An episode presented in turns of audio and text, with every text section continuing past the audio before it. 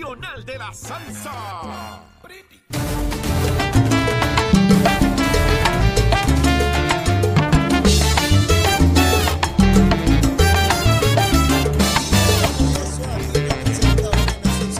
Mire, si ustedes supieran lo que discutimos aquí en la pausa, quemamos el cañaveral más duro que cuando estamos al aire. Pero algún día les contaré, algún día les contaré, ya usted sabe cómo es. Pero antes de ir con el licenciado Cristian Sobrino a esta segunda hora, vamos a los titulares. Carla Cristina.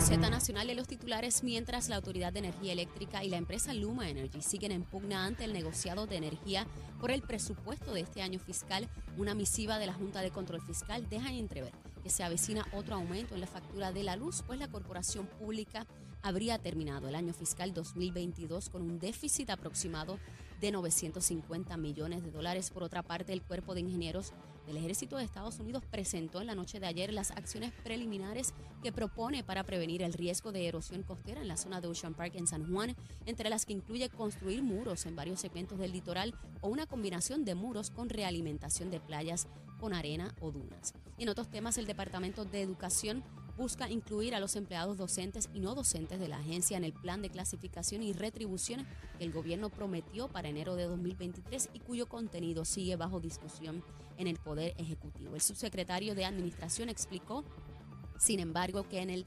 departamento ya se está preparando internamente una revisión de escalas salariales para ejecutarla en caso de que finalmente no logren insertarse como parte del plan. Y en temas internacionales, en Haití miles de personas atestaron las calles de la capital Puerto Príncipe para protestar contra los incrementos en los precios de los combustibles. Para Nación Z Nacional les informó Carla Cristina. Les espero mi próxima intervención aquí en Z90. Hablándole claro al pueblo. Nación Z Nacional, soy Leo Díaz. Buenos días a todos. Leo Díaz en Nación Z Nacional por la Z. Y ahí estamos, mis amigos. Mire, mire la, mire la pantalla. Ahí estamos con el fuego. Eso está encendido. Está ese cañaveral, mire, a todo en del. Tú sabes, ya hace rato que se fueron las ardillas y los ratones ahí. Siempre se acomodan, ¿sabes? Siempre hay que sacarlo. Usted métale fuego al cañaveral, que eso es bien importante. Estamos por Z93, la emisora nacional de la salsa, en FM 93.7. Búsquelo ahí, búsquelo ahí. La aplicación La Música, bájela, bájela para que vea qué buena eh, impresión va a tener. Y nuestra página de Facebook de Nación Z. Bueno, está con nosotros, tuvo la amabilidad de acompañarnos hoy, el licenciado Cristian Sobrino. Cristian, saludos. Saludos, Leo, y saludos a toda la audiencia, tanto en Puerto Rico como fuera. ¿Todo en orden? Todo en orden, me gusta este escenario nuevo. ¿Verdad que sí? Está, lo único que estábamos hablando fuera de aire, que lo único que, que, me da un poquito de pausa es que las sillas son más cómodas, Ajá. el espacio es más íntimo, me pongo cómodo y pues no tengo la misma. ¿La misma qué? No estoy igual de arisco que, Ah, ok, que de costumbre. Mira, si tú supieras, Estoy en paz. llevamos unos días aquí en esto y uno se va acostumbrando a todo, ¿no? Y, y lo, que, lo que me gusta es esta Sí. particularidad que uno puede tener un diálogo eh, mucho mejor con, con el invitado que en el otro estudio, donde cada uno está en su cámara. Claro. eh, eh, aquí es más friendly. Y le añade también el beneficio de que toda persona sabe que está a un manoplazo de distancia. Exacto, así que no que te todo se- entonces no se puede poner fresco. no te puedes poner fresco porque Sí, está no, a ley de, que- a ley de, un- de un Bueno, hay mucha literatura eh, redactada de cómo la interacción entre hombres se diferencia en parte entre la interacción de las mujeres, porque por mucho tiempo en toda interacción entre hombres ex- existía siempre la posibilidad de violencia física y que no se entendía por varias razones que existía entre interacción entre mujeres y que eso hacía que los hombres se comportaran de cierta manera. Así que pues ya volvimos, Leo, tú y yo, Oye. a nuestra interacción llena de la implicación de posible violencia Ah, física. Oye, qué interesante eso, porque me lleva también. Estas cosas me, siempre me pasa contigo, me, va- me- me voy de tema en tema.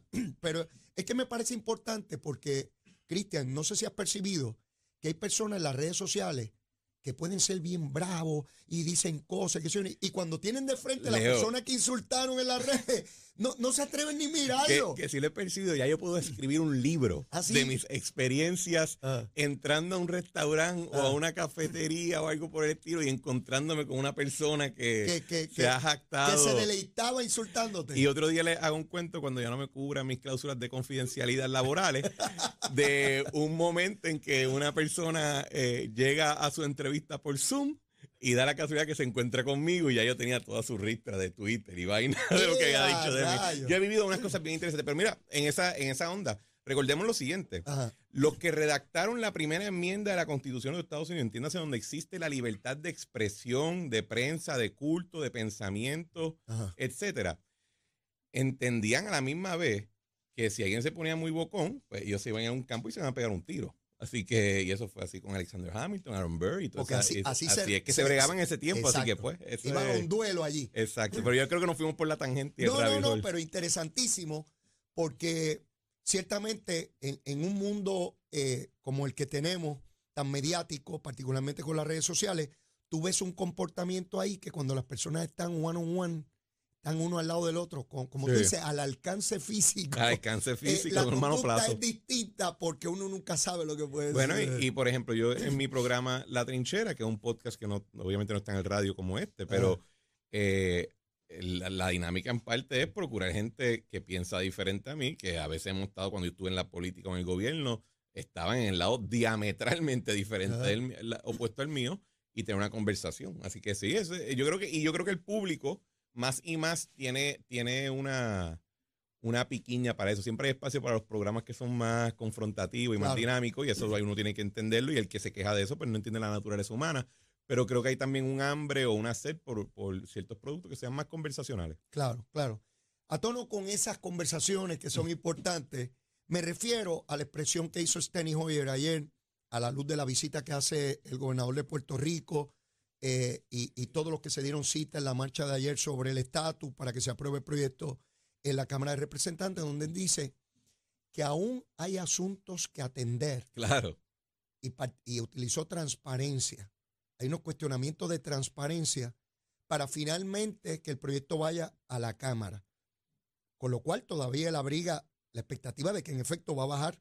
Eh, ¿qué, qué tú crees que está ocurriendo ahí? ¿De, de- de qué estamos hablando? Bueno, mi juicio va a depender de cuál es mi predicción de, de lo que ocurra con el proyecto. Si, si yo les digo que mi predicción es que el, el- y voy a, y voy a, a reaccionar presumiendo de que el proyecto no baje a votación y se quede engavetado, o si baja, sea última hora y, y sea una, un ejercicio más de teatro que de, de política pública. que de hecho ya, ya en la comisión bajó a última hora. Sí. O sea, que no sería, no sería novel eso. Pero, y lo digo porque si no es ese el escenario, pues yo tendría que descartar todo lo que voy a decir ahora mismo y, y revisarlo. Pero, mira, yo creo que nosotros en el movimiento estadista tenemos un problema, y un problema bien serio.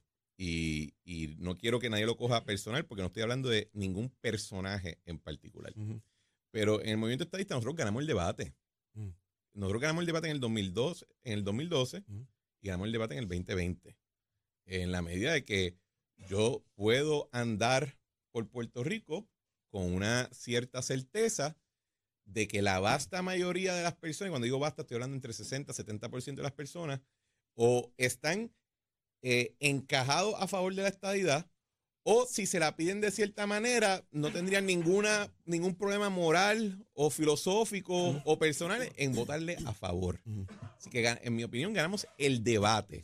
Tenemos ahora un problema en ganar la pelea o ganar la, la, el- la lucha política de implementar esa victoria del debate. No es suficiente ganar en una tertulia si tú no vas a poder entonces ejecutar ese consenso o esa conclusión en una manera que afecte la, la- la realidad jurídica y material de las personas que están involucradas. Y creo que, y lo he dicho en este programa antes y lo voy a seguir diciendo hasta que alguien por fin me escuche, que el problema que tenemos es que la, es- seguimos peleando la batalla en frentes congresionales, en frentes que son regio locales, pero no estamos dando la pelea en el, en el ámbito cultural e ideológico de los Estados Unidos. Y les voy a dar un ejemplo. Yo estuve este fin de semana, y es la razón por la cual no estuve el lunes, en una conferencia en la Florida, en Aventura, eh, que se llama el National Conservatism Conference. Le dicen NatCon. Es Esos, una- son, esos son gente vinculada al Partido Republicano. son vinculados, pero son, son vinculados al Partido Republicano, pero no son, es parte también de un, de una, eh, de un momento filosófico dentro de la O derecha. sea, no es, no, no es parte del Partido Republicano. no es parte del aunque Partido Republicano. sean republicanos los que estén aunque, allí. se, aunque comulguen en común, porque por ejemplo hay una conferencia que se llama NatCon Europa Ok, y se hace en Europa, así que tiene, eh, es más amplio que solamente los Estados Unidos. Pero en esa conferencia estaba, habló el gobernador de Florida, DeSantis, habló el senador Marco Rubio, habló el senador Rick Scott, habló el senador eh, eh, Josh Hawley, esto a nivel federal, a nivel estatal, habló, por ejemplo, el tesorero de West Virginia y hablaron varios otros funcionarios estatales, sin hablar de los sinnúmero de autores y comentaristas políticos de Estados Unidos. En un momento, en una de las conferencias, yo alzo la mano y yo pregunto, mira, quiero traer el tema de la estadía para Puerto Rico dentro del contexto de lo que estamos hablando. Ajá. Y él, él- él habla, el, el conferenciante me mira y dice, I knew this day would come. Eh, Yo sabía que este día iba a llegar. Porque tiene que ver con lo que se está Pero a la misma vez estaba reconociendo de que, o sea, estamos hablando de una conferencia con heavy hitters Ok. dentro de la derecha y el movimiento ideológico de- na- eh, nacionalista conservador. Y nunca se había tocado el tema de qué haría los Estados Unidos bajo esa filosofía con estos territorios que conquistó hace 100 años Ujú. y que los tiene como que en, una, en un estatus allá abajo. Y eh, no está- de- tenemos que atacar frentes que no dependan de nuestras relaciones con X o Y político federal, porque sabes que muchos de ellos primero son octogenarios, así que su, su término en la nevera está llegando a su expiración. Y su, y su socialización y Y- su exacto. alambraje representa décadas atrás. Y también porque en muchos casos estamos todavía utilizando las narrativas y los argumentos de un movimiento que ya no existe. Por ejemplo, le voy a hablar, eh, le, le voy a decir otra crítica que tengo. La, la marcha, ayer hubo una marcha, algo por el estilo, yo la vi, yo la vi por video, yo no tengo ningún problema con la marcha, y si podemos meter un millón de personas en la marcha, Dios nos bendiga. Pero el asunto de usar marchas y protestas, eso es, eso es de la época de, lo- de la pelea de los derechos civiles de los 60. Eso hasta cierto punto ya no es, eh, primero que ya no es necesariamente relevante a nuestro movimiento ni a, nuestras, ni a nuestros objetivos. Y estamos entonces utilizando herramientas de movimientos que no son nuestros. Y esa es la parte que yo entiendo, y, y- y- y yo entiendo que en algún momento se discutirá. Creo que hay, una, hay un simposio eh, que organizó eh, la delegación extendida, que creo que están haciendo este tipo de, este tipo de pelea que yo les digo, de procurar otros espacios dentro de Estados Unidos para llevar a cabo el, el debate o la pelea política, pero nos veo a nosotros todavía demasiado, eh, eh, no sé, no voy a decir tibio, pero nos veo demasiado eh, tímidos en, en ese asunto. Eh, ¿Qué te contestó el ponente después de decirte que esperaba que esta pregunta llegara? Ah, pues fue, fue una conversación interesante entre ellos porque eh, O obviamente sea, tú estás en un auditorio, estoy en hay una auditorio hablando y te estoy hablando que habían 300 personas sentadas. y tú te levantas y, Y por le el hago la micrófono pregunta. le dispara la pregunta Y él él- te dice qué. Y eh, su, su reacción fue bastante práctica. Él decía, mira, creo que ah, lo último que yo vi de Puerto Rico fue hace unos años. Yo lo que leí es que estaban pasando un proceso de quiebra. Yo entiendo que eso debe acabarse y después, pues, ya cuando se, tengan su gobierno organizado de nuevo, fuera del tribunal, pues entonces puede- se, se- Y ah, de nuevo, esto es una conferencia de nacionalistas conservadores de los Estados Unidos. Eh, eh, eh, también dijo, entendemos que hablan español y, y eso está súper bien, no hay ningún problema con eso, pero hay que hablar de cómo sería la integración del inglés formalmente en el gobierno, porque pues somos todos nacionalistas conservadores aquí y pues queremos estar seguros que todos hablemos inglés. Eh, Lo cual yo dije, no veo ningún problema grande a esto, o sea, en, en Puerto Rico, y esta es alguna de las hipocresías de la izquierda en Puerto Rico. bueno, pero antes de que vayas ahí, puede haber alguien que nos escuche y diga, estaba Cristian Sobrino en una reunión del Ku Klux Klan. No, eso no tiene nada que ver. Ahí habían personas negras, habían personas asiáticas, habían personas, eh, eh, habían eh, personas del Medio Oriente, habían personas más de, de- habían judíos ortodoxos. Eh, de hecho, el que, el que organiza esa conferencia es un caballero que se llama Joram Harsoni, que es un judío ortodoxo. O sea, esto no tiene nada que ver con el Ku Klux Klan ni ¿Tú sabes por qué yo te pregunto? Porque pues el insularismo y las discusiones aquí, donde si tú eres conservador, pues tú eres republicano y tú eres de los gringos capitalistas, opresores blancos, porque todos son rubios con la lengua rubia y los intestinos rubios. E- ese estereotipo que se crea aquí en Puerto Rico del americano malo, ¿verdad? Por unos sectores en Puerto Rico, y quería esa misma descripción tuya. Allí habían personas negras. Mira, yo lo más racista que yo he visto en mi vida Ajá, contra los puertorriqueños es el movimiento independentista en Nueva York. ajá. Eso es lo más racista que hay para un, ¿Por contra un puertorriqueño. Porque a mí no me molesta, o no me debe molestar, que si yo me encuentro con una persona que tiene un trasfondo cultural totalmente diferente al mío o de una o, un poco diferente al mío, pues obviamente entre esas diferencias va a existir naturalmente un roce como ha existido por milenios.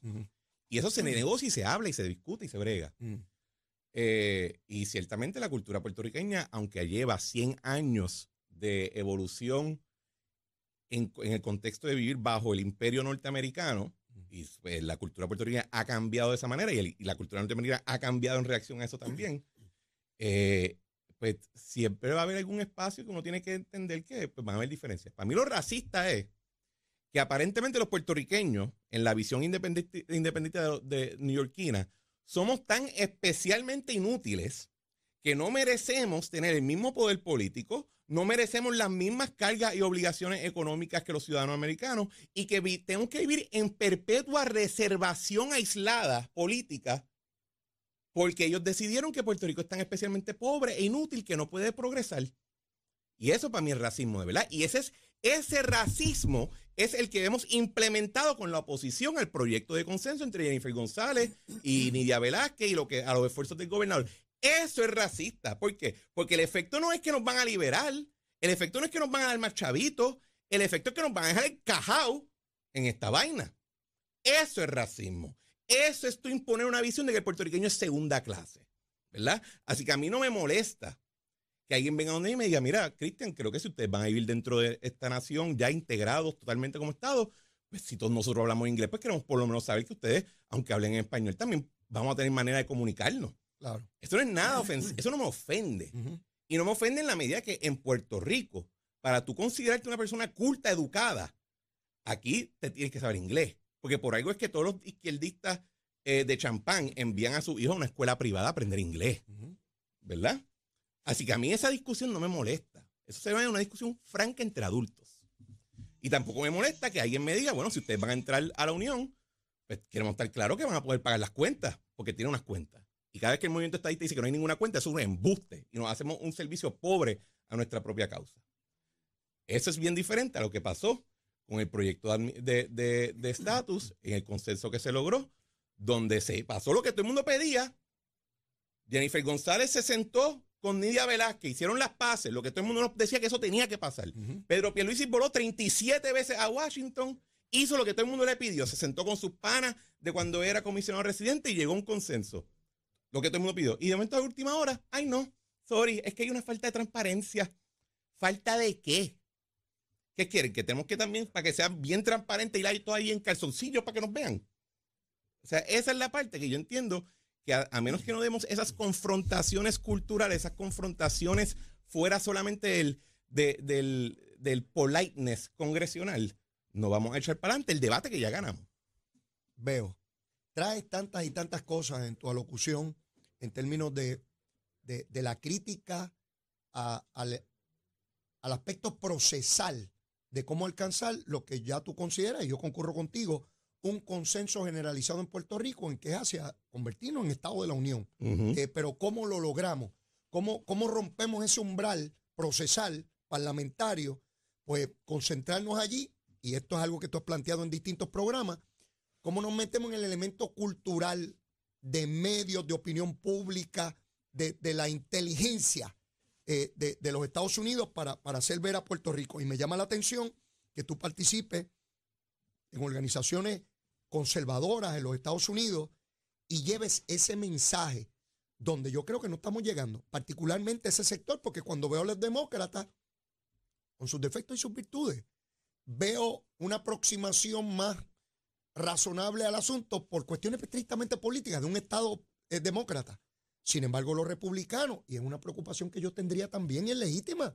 Si yo soy republicano y conservador, y tú me estás pidiendo a mí como puertorriqueño que yo haga Puerto Rico Estado, yo quiero saber si eso va a ser un Estado republicano. Bueno, más allá de eso, porque esa pregunta también siempre luce, pero esa la hacen más en privado y también pasa con los demócratas que Mm. dicen, espera, ¿qué diablo vamos a hacer esta gente Estado si ahora miramos su comisionada residente y es republicana? No, no, que- no se hace públicamente porque no es presentable en sociedad esa Ajá, pregunta. dice, es, re- es republicana y dicen el que vino antes es republicano también y Pedro Pier, bueno, Fortuño no vino antes y Pedro Pierluisi es demócrata, pero eh, en, en círculo allá lo categorizan más como lo que era Ricardo, y que, es como- Vilá, que lo ven como un blue dog, que es como que de los que puede bandir con los dos lados. Esa, esa parte, pues, y eso es una, eso, de nuevo, eso es una cuestión táctica política. Y eso uno, uno tiene que enfrentarlo en su momento, porque depende también de qué pase en el momento que se dé la discusión. Las tácticas responden a su momento más que la estrategia. Eh, pero pero sí, creo que se da. Y, y- y en esa medida, por ejemplo, otra cosa que creo que hacemos fatal en el tema de la discusión de Puerto Rico fuera de Puerto Rico como tal, es que nos hemos impuesto este cascabel de la disque corrupción gubernamental, que cualquier conversación que tú tengas sobre Puerto Rico viene arropado de ese, de, de ese asunto, cuando Puerto Rico no es más ni menos, eh, no es más corrupto en lo gubernamental que cualquier otro estado de la Unión, señores. Illinois, estado rotundamente demócrata, donde vino Barack Obama, el escogido, el escogido, Mm. tiene como cuatro gobernadores corridos presos. El último lo tuvo que le, salió de la cárcel porque Donald Trump lo indultó. Sea, ¿me entiendes lo que te digo? Sí, sí. En Luisiana, cuando pasó Katrina, eh. se llevaron a medio gobierno presos, por el amor de Dios. Aquí la, el- el- la corrupción más grande en Puerto Rico ocurrió con una agente federal de FEMA y con un contratista de afuera de Puerto Rico. De la compañía Cobra. Y nosotros seguimos dando ese contra. Y, y, y, y lo digo porque el profesor Carlos Díaz Olivo publicó una columna en el Nuevo Día donde él toca el tema y tenía toda la plena razón. Nosotros somos nuestros peores cheerleaders porque vamos ahí a quejarnos dentro, hermano. Mira, los populares pueden ser, eh, tener las peores ideas del mundo, en mi opinión. Pueden ser antagónicos a mi causa. Pero cuando yo estoy frente a alguien de afuera, yo no voy a pasar el día hablando de los populares, yo voy a hablar de lo que quiero yo y de cómo yo puedo sobreponerme a los obstáculos que el de afuera me quiera, me quiera presentar. Pero nosotros vamos para allá, nos montamos un avión a hablar mal de otros puertorriqueños, son unos payasos.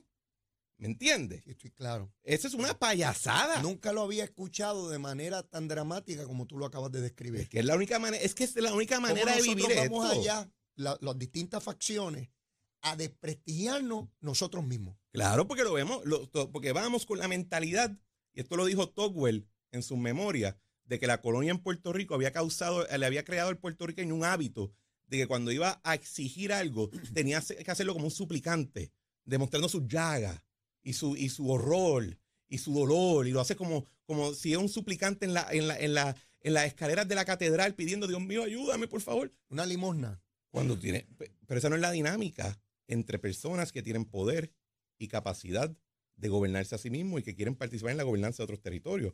¿Qué significa si nos hacen Estado? No es que nos vamos a gobernar nosotros solamente. Significa que nuestros representantes van a gobernar también parte de los Estados Unidos. Eso es poder, eso es autoridad. No es un chiste, no es un cheque.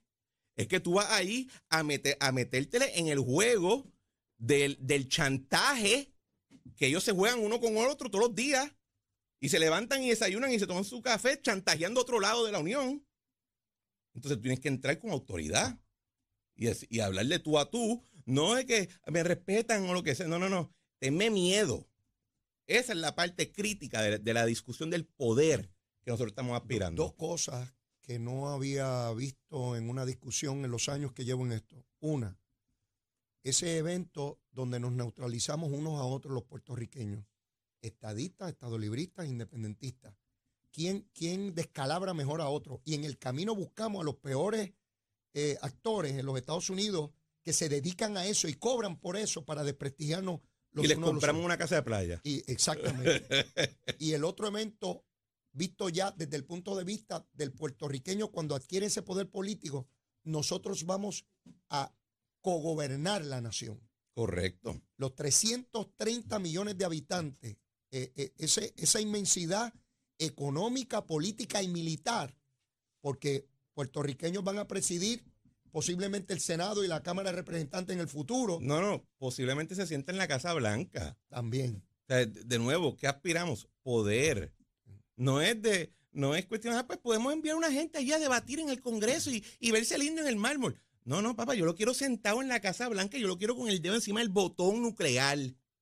Porque creo que podemos hacerlo. Nidia Velázquez Así que esa lleva- parte, Nidia Es que Velázquez, que que, lleva 30 años allí, cuando el presidente de los Estados Unidos cita al liderato de la Cámara, Nidia Velázquez está allí en la oficina oval por el reconocimiento que ha adquirido. Puertorra nació aquí, pero lleva 30 años allí y ya tiene ese poder. pero ni, tú hablas de Nidia que tiene 30 años.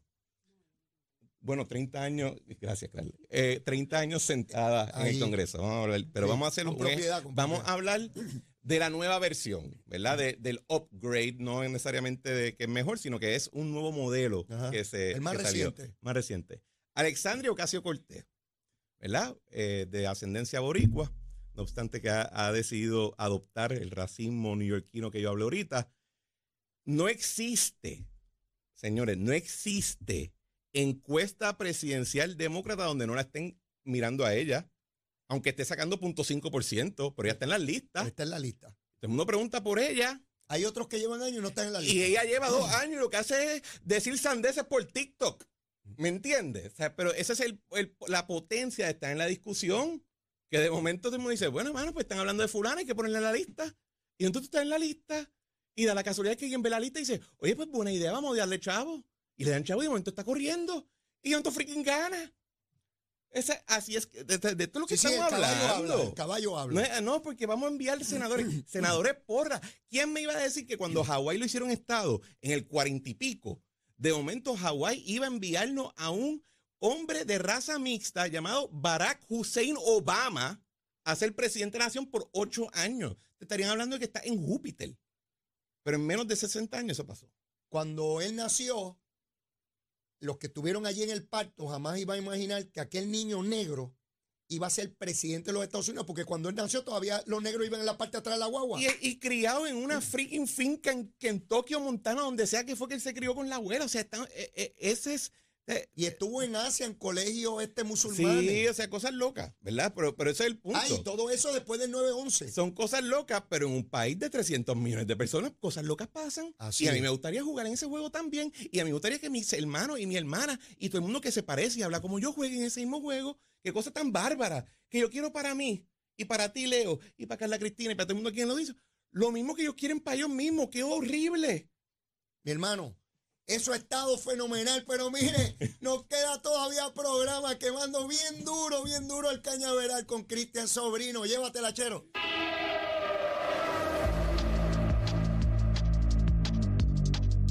Buenos días, soy Carla Cristina informando para Nación Z Nacional. En el tránsito se ha reducido el tapón en la mayoría de las vías principales de la zona metro, pero queda algo de congestión de moderada a semipesada en la autopista José Diego. Entramos entre Puerto Nuevo y Atorrey, la carretera número 2 entre Xochitl y Caparra, igualmente la avenida Lomas Verdes, desde la American Military Academy hasta la Ramírez de Arellano, el expreso Valdoriotti de Castro, cerca de la entrada al túnel Minillas en Santurce, el expreso de Trujillo en Río Piedras, la autopista Luis Aferré entre Cupey y Río Piedras y pesada la 30 entre Juncos y Caguas. Más adelante actualizo esta información para ustedes. Ahora pasamos con el informe del tiempo.